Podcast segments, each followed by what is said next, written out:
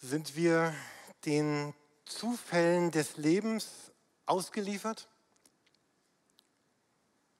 Oder liegt Gott tatsächlich etwas an uns? Ich möchte euch gerne einen Bibelvers zeigen. Jesaja 49, Vers 15. Kann denn eine Frau denn ihren Säugling vergessen, eine Mutter ihren leiblichen Sohn? Doch, kann sie.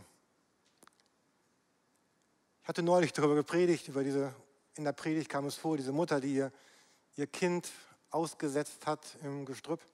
Ja, das kann passieren, dass, dass Eltern ihre Kinder vergessen, sich, Eltern sich von ihren Kindern trennen, dass Mütter sich trennen von ihren Kindern, sie vergessen.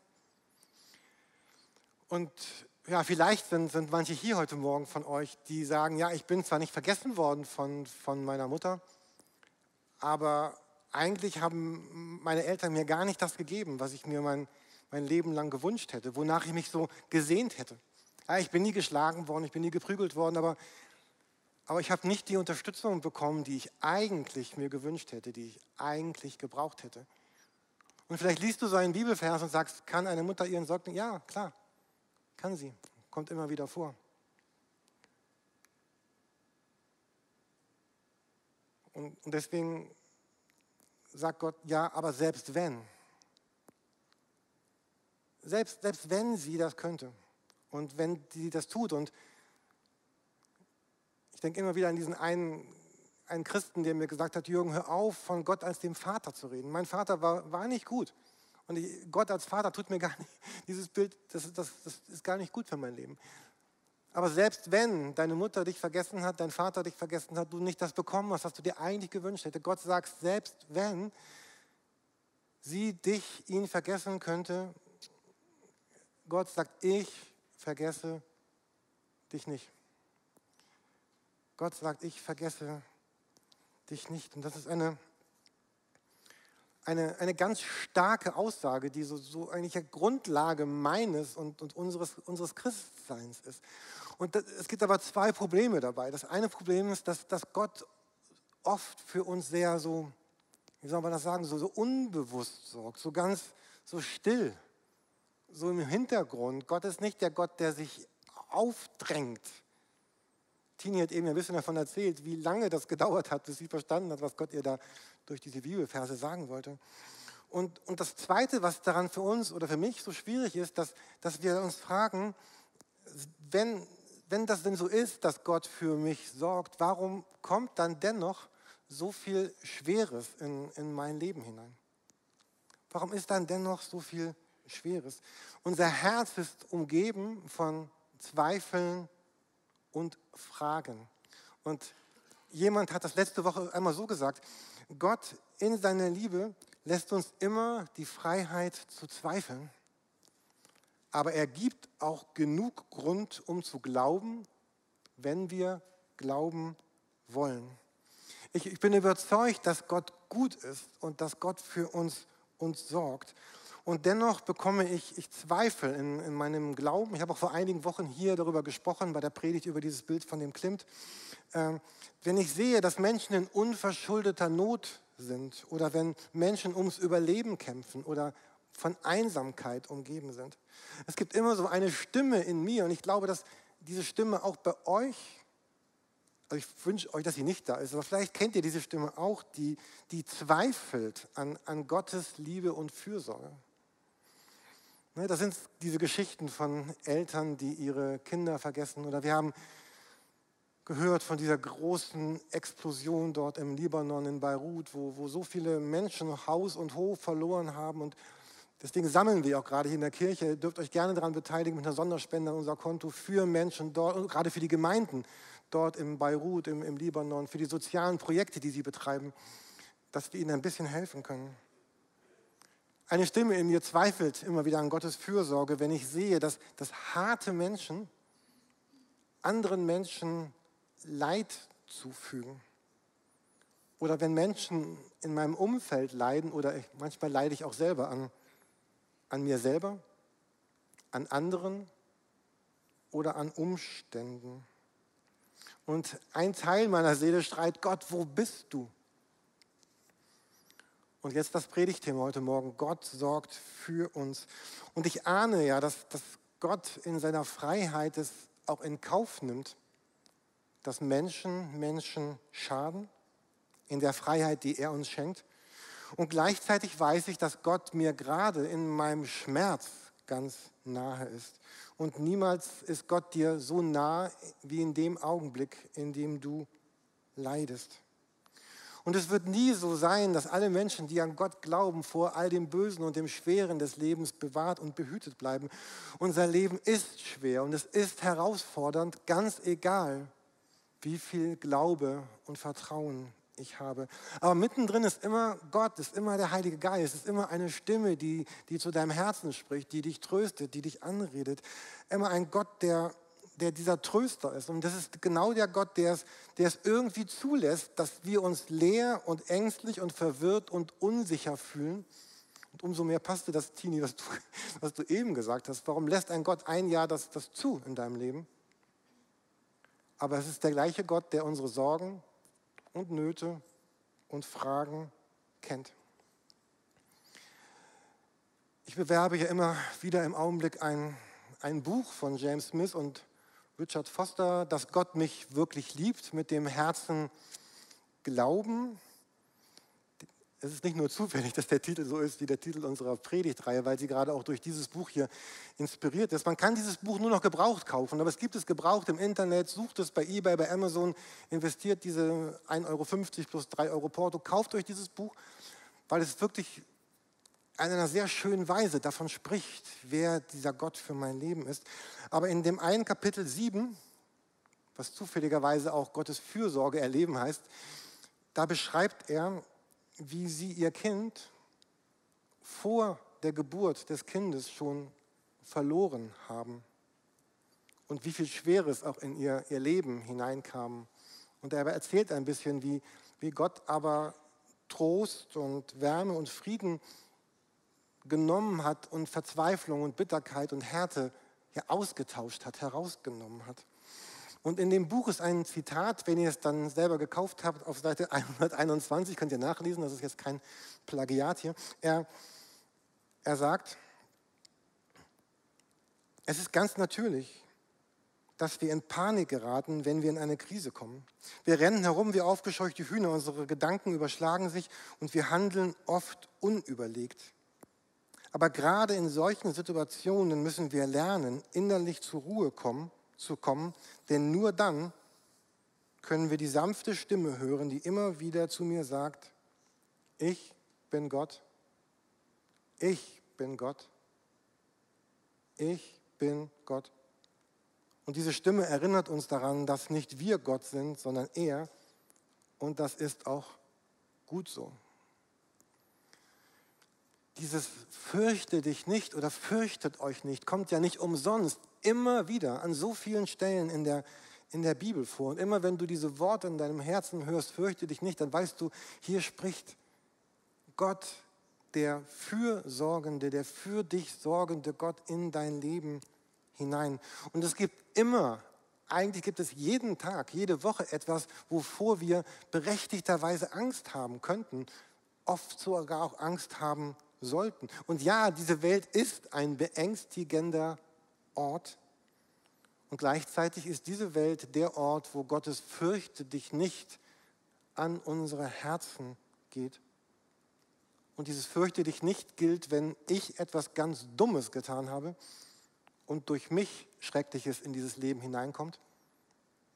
Aber dieses Fürchte dich nicht gilt eben auch, wenn in mein Leben dieses Schreckliche hineinkommt und mich trifft. Kann eine Frau denn ihren Säugling vergessen, eine Mutter ihren leiblichen Sohn? Und selbst wenn sie ihn vergessen könnte, ich vergesse dich nicht. Und diese Zusage Gottes ist so diese, diese Grundlage für unser Vertrauen. Wir vertrauen nicht darauf, oder ich vertraue nicht darauf, dass ich irgendwie smart genug bin oder clever genug bin, das Leben zu meistern. Ich habe schon so oft erlebt, dass ich genau das eben nicht bin. Wir werden im Laufe dieses Jahres auch noch sehr stark über Herausforderungen sprechen. An jedem Ende unseres Gottesdienstes läuft ja dieser Abspann und dort laufen auch diese, diese vier Formulierungen. Können wir die größer machen? Ja, vielleicht so, genau.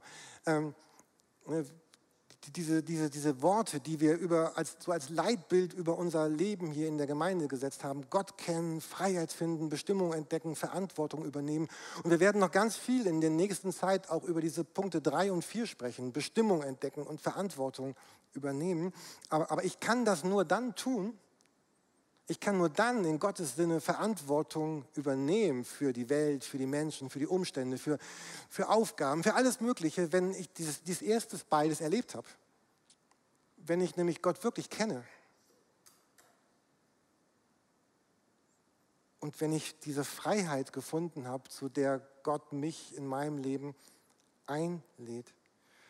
Gott möchte durch, durch Menschen, die an ihn glauben, durch, durch Christen, durch Gemeinden, will er diese Welt verändern. Und ich frage mich so oft, warum sind wir so zögerlich dabei, diese Punkte drei und vier umzusetzen? Warum sind wir so zögerlich dabei, wirklich in einem großen Stil Verantwortung zu übernehmen? Und ich, ich glaube inzwischen nicht, dass es daran liegt, dass wir irgendwie arrogant sind oder selbstsüchtig oder selbstzentriert oder einfach faule Typen sind, sondern weil wir nicht wirklich, also nicht so wirklich, wirklich, wirklich, gibt es eine Steigerung von wirklich, also wirklicher, davon überzeugt sind, in unserem Herzen, dass Gott dieser sorgende, für uns sorgende Gott ist. Wir hatten letzte Woche ein Treffen mit so fünf, sechs Pastoren. Wir saßen draußen im Gemeindegarten. Es war schön schattig, es war kühler, als es gerade für uns hier ist. Und, und am Ende kamen wir darauf, ey, was ist das eigentlich für ein, da kam so eine Stimmung auf, was ist das eigentlich für ein Vorrecht, dass wir, also wir meinten nicht uns Pastoren, sondern wir Christen, in Verbindung mit Gottes Kraft, mit Gottes Energie, mit Gottes Liebe sein dürfen und wir dürfen, das war so die Stimmung, wir dürfen mit Gott unterwegs sein und Verantwortung übernehmen. So, und, und jetzt der letzte Teil dieser Predigt heute Morgen soll jetzt tatsächlich darum gehen, was kann uns denn jetzt helfen? Was kann uns denn unserem Herzen helfen, das irgendwie mehr zu glauben oder tiefer darin zu verwurzelt zu sein, dass, dass Gott gut ist und dass Gott für uns sorgt. Nochmal so ein Bibelvers zur Vergewisserung. Das ist einer von denen, den ich schon, solange ich Christ bin, habe ich diese Verse geliebt. Ähm, und trotzdem gibt es immer noch eine Stimme in mir, die sagt, Jürgen, das stimmt nicht. Äh, das ist immer so ein Kampf der Gedanken in meinem Herzen oder wo immer meine Gedanken kämpfen, im Kopf, im Verstand, im Willen, die sagen, ey Jürgen, das stimmt nicht. Und deswegen beginnt es nochmal mit dieser Vergewisserung, dass sie uns sagen, ja, es stimmt wirklich. Ihr wisst doch, dass zwei Spatzen für ein paar Cent verkauft werden, doch nicht einer von ihnen fällt auf die Erde ohne euren Vater. In manchen, Bibel, in manchen Übersetzungen steht hier ohne den Willen. Das steht im Griechischen nicht. Das steht nicht darum, dass es Gottes Wille ist, da steht nur, sie fallen nicht auf die Erde ohne euren Vater. Also Gott nimmt das wahr, er weiß das, er ist auch dort dabei, wenn dieser Spatz auf den Boden fällt. Bei euch sind selbst die Haare auf dem Kopf alle gezählt und das ist die Haarfarbe auch jetzt egal, auch graue Haare. Ähm, habt also keine Angst, ihr seid kostbarer als noch so viele Spatzen. Ist doch schön, oder? Das ist die Message heute Morgen. Ich bin kostbarer als ein Spatz. Toll. Ähm, aber wie geht das jetzt wirklich in, mein, in meinen Kopf rein? Ähm, in mein Herz, in meinen Verstand? Ich möchte euch gleich vier Dinge, Angebote sagen, von denen ich denke, dass sie mir und uns helfen könnten, äh, dass es wirklicher wird in uns. Ganz kurzer Exkurs. Einige aus der Gemeinde hier spielen, äh, spielen Golf. Sind heute Morgen Golfspieler hier? Jemand, der schon mal Golf gespielt hat? Ja, einige, also keiner. Gut, die sind alle wahrscheinlich gerade auf dem Golfplatz. Nein. Ähm, aber egal, welche Sportart. Also ich stelle mir das so vor. Ich habe nie Golf gespielt, obwohl ein bisschen. Also ich lese, ich lese die besten, ich lese die besten Bücher über Golfspielen. Das ist total wichtig. Ich werde Mitglied im Golfclub Bönningstedt. Ich habe gehört, der nimmt gar keine mehr auf, oder? Wisst ihr das? Das ist ein ganz elitärer Club, glaube ich. Aber ich möchte niemanden beleidigen, der mit, Mitglied im Golfclub Bönningstedt ist. Ich bin da nur ein paar Mal vorbeigefahren. Egal. Und dann besuche ich die sonntäglichen Treffen in dem Golfclub und höre über die Schönheit und die verändernde Kraft des Golfsportes. Und das ist alles total wichtig. Es ist wichtig, Teil diesem Golfclub zu sein, wichtig, äh, diese Bücher zu lesen, zu diesen Predigten über Golf zu gehen, weil dann in mir diese Überzeugung wächst, Golf ist tatsächlich das, was die Kraft hat, mein Leben und meinen Schwung und alles in mir zu verändern. Und dann rede ich über die dynamischen Schläger und die rundesten Bälle.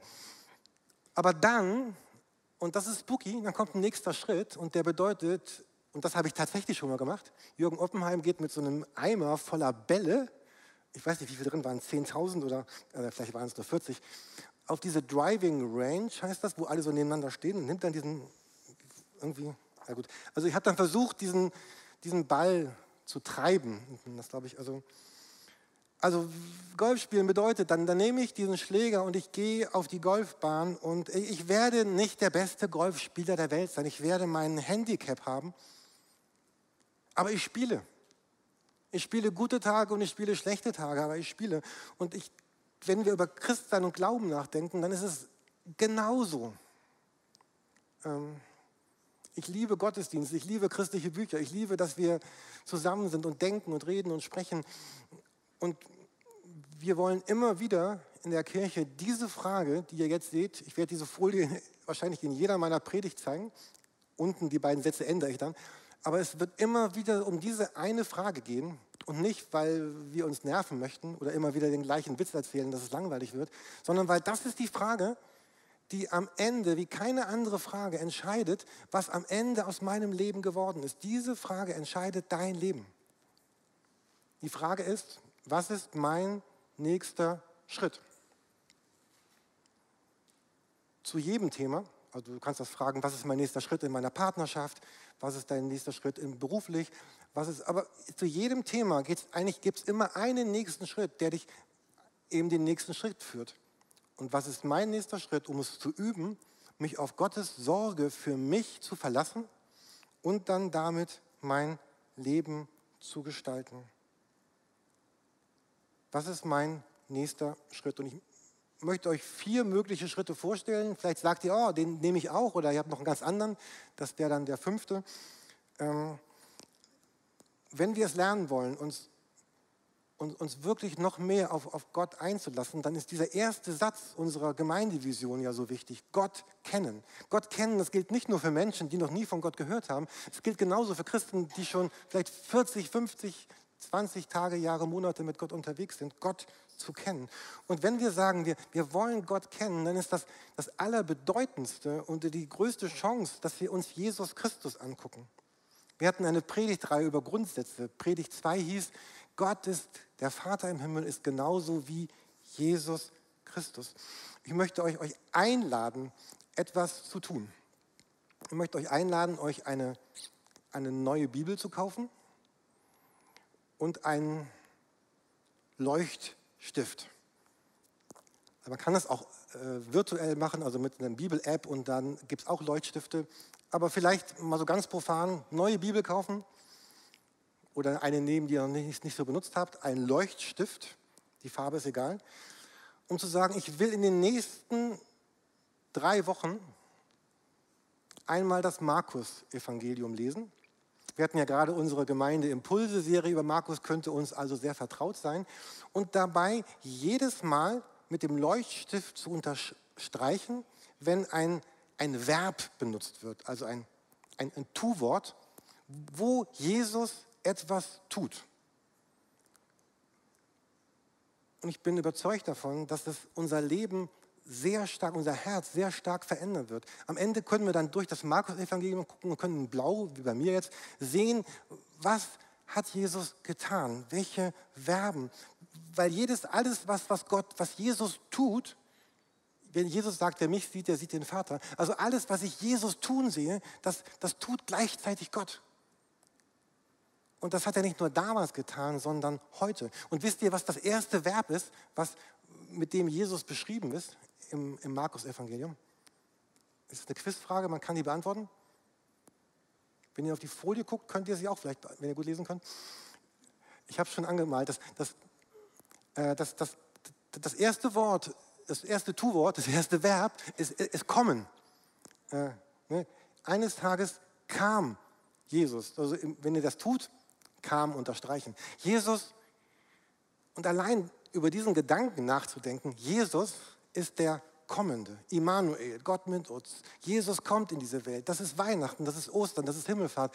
Das ist Jesus kommt in mein Leben. Jesus kommt zu mir lange bevor ich zu ihm gekommen bin. Wir sagen hier immer, wir entscheiden uns für Jesus, ist auch gut. Aber eigentlich ist vor was ganz anderes, dass Jesus nämlich zu mir kommt, in mein Leben hineinkommt. Bevor wir Gott, bevor du Gott jemals gesucht hast, hat Gott dich schon gesucht. Ist das nicht fantastisch? So, also das ist jetzt nur ein Verb. Und so einfach das Durchgehen, alle Verben anstreichen. Es gibt lehren, heilen, vergeben, Hände auflegen, segnen, singen, weinen, sterben, auferstehen. Und ich würde mich so freuen, wenn, wenn Leute dann, wenn einige von euch in vier Wochen sagen würden, ich würde gerne im Gottesdienst davon erzählen, welche von diesen Tu-Wörtern, von diesen Verben mich, mich am meisten, was sie mit mir gemacht haben. Wie sie mir geholfen haben zu sehen, äh, was was Jesus, wer Jesus ist und dass er für mich sorgt. Natürlich kann man noch eins drauflegen und auch alles anstreichen, was Jesus sagt. Da müsst ihr aber ganz schön viel anstreichen. Aber es gibt auch Bibeln, so diese Red Letter Edition aus dem Englischen, da ist alles rot geschrieben, wie in meiner auch hier, die hier liegt. Da ist alles rot, was Jesus gesagt hat. Weil was Jesus sagt, sagt Gott und sagt er dir in dein Leben hinein mein zweiter nächster Schritt sollte euch nicht so überraschen. Ich empfehle euch einfach, äh, dieses Buch zu kaufen. Ein paar liegen draußen im Foyer, könnt ihr gegen Spende haben. Ich kaufe die immer großflächig bei Amazon auf, um sie hier weiterzugeben. Dieses Buch ist einfach geschrieben, aber es ist nicht einfach. Vielleicht jeden Tag ein paar Seiten daraus lesen. Ich lese jetzt seit Silvester da drin und äh, es tut mir meinem Leben, meinem Herzen richtig gut. Vielleicht bedeutet dein nächster Schritt, dir einen Partner zu suchen. Nee, nicht so einen Lebenspartner, sondern einen Partner für vielleicht eine Stunde die Woche, ähm, mit dem du zusammen betest. Wir nennen das immer Zweierschaft in der Kirche. Jemanden, der, mit dem du über deine Zweifel sprechen kannst, über deine Sorgen, über deine Fragen, über das, was dein Leben gerade ausmacht. Ihr lest gemeinsam dieses Buch oder ihr streicht gemeinsam. ja, also gut, ich höre auf zu spielen. Äh, also suchst so einen oder gehst in eine Kleingruppe hinein, wo genau das passiert, wo man sich ein bisschen verletzlich machen kann und all das auf den Tisch legen, was man sonst hinter den Masken seines Lebens versteckt. Und ich habe ein viertes, das passt ganz schön, Heike, zu dem, was du eben mit dem Dankbarsein gesagt hast, ist aber nicht abgesprochen. Seit ein paar Monaten mache ich das so, dass ich mir vornehme, jeden Abend drei Dinge oder Erlebnisse des Tages aufzuschreiben, für die ich dankbar bin. Kann man auch mittags machen, kann auch fünf sein, aber immer andere als gestern, also nicht jeden Tag das gleiche. Äh, und was für eine Weite das in mein Leben hineinbringt an, an Dingen, an Menschen, an Begebenheiten, wofür ich dankbar bin. Ich hatte letzte Woche so einen sehr düsteren Morgen, wo ich so echt so ganz schön depressiv, depressiv unterwegs war. Und ich habe einmal Gott alles so aufgezählt, was in meinem Leben gerade schief läuft. Oder wo mich Menschen ärgern. Also einige von euch waren auch dabei, Scherz. Nein, aber wo, was mich gerade so umtreibt. Und es war so eine richtig düstere Liste. Und dann kam so eine andere Stimme, sagte so, okay Jürgen, stopp mal kurz, stopp mal kurz. Wir schauen uns mal ganz kurz an, was für die letzten Monate alles gut gelaufen ist in deinem Leben. Und ihr könnt euch wahrscheinlich vorstellen, wie dieses Gespräch ausgegangen ist. Und äh, seitdem geht es mir auch wieder gut. So, ähm.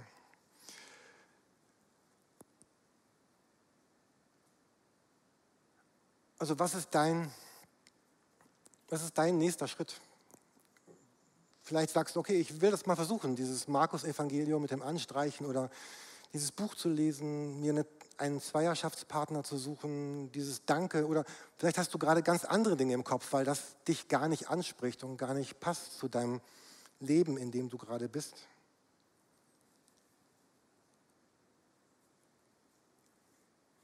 Bei diesem Beispiel vom Golfspielen ist es ja ganz klar.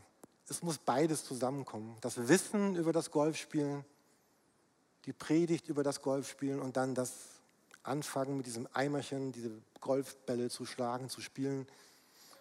Und so ist Christsein auch. Und ich, wir werden kein Vertrauen zu Gott finden, wenn wir nicht Wege, ich sage es positiv, wenn wir Wege finden, um, um das zu, unserem Herzen das zu sagen, dass wir Gott vertrauen können, dann wird Gott auch dieser vertrauenswürdige Gott für unser Leben sein. Dann können wir diese andere Stimme in unserem Herzen damit wirklich zum Schweigen bringen. Es gibt diese Untersuchungen, die sagen, es dauert sechs Wochen, muss man dasselbe, das Gleiche tun, bis es Wirklichkeit meines Lebens geworden ist. Und ich lade euch ein, zu so einem Marathonlauf über sechs Wochen, also etwas Neues, einen neuen nächsten Schritt auszuprobieren, um zu erleben, dass das Wirklichkeit meines Lebens ist.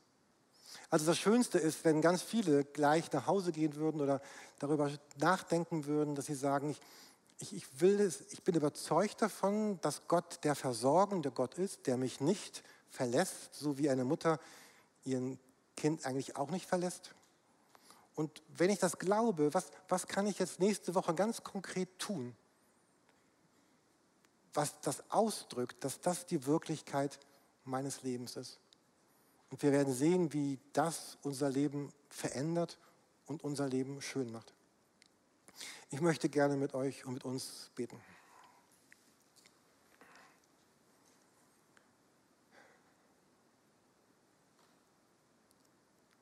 Jesus, ich, ich bete für die Menschen, die jetzt gerade dies alles gehört haben und in ihrem Herzen sagen, ich habe aber noch niemals so überhaupt angefangen, an Gott zu glauben. Ich bin überhaupt kein Christ und bin noch so weit weg von Gott. Und vielleicht möchtest, möchtest du das jetzt beten, dass du betest, Jesus, bitte komm in mein Leben. Sei du der Herr in meinem Leben und über Übernimm du all das, was du vorfindest in meinem Leben. Und heute will der Tag sein, an dem ich es zum allerersten Mal starte und lebe und versuche mit dir zu leben und möchte dir mein Leben geben und dich einladen, in mein Herz zu kommen, weil du der Gott bist, der gut ist und der es gut meint mit meinem Leben.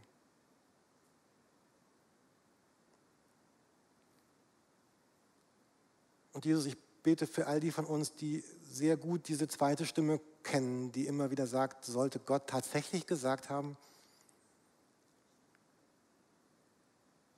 dass dieser Kampf unserer Gedanken in unserem Herzen, dass, dass es immer mehr Raum gewinnen kann in uns, dass du der fürsorgende, uns versorgende, schenkende und, und beschenkende Gott bist. Und du siehst, wo wir gerade Entschlüsse gefasst haben, einen nächsten Schritt zu gehen. Dass dieser Schritt auch Wirklichkeit werden kann und dass wir darin deine Liebe und die Kraft des Heiligen Geistes erleben. Und wir beten all das in, in deinem Namen, im Namen des Vaters und des Sohnes und des Heiligen Geistes. Amen.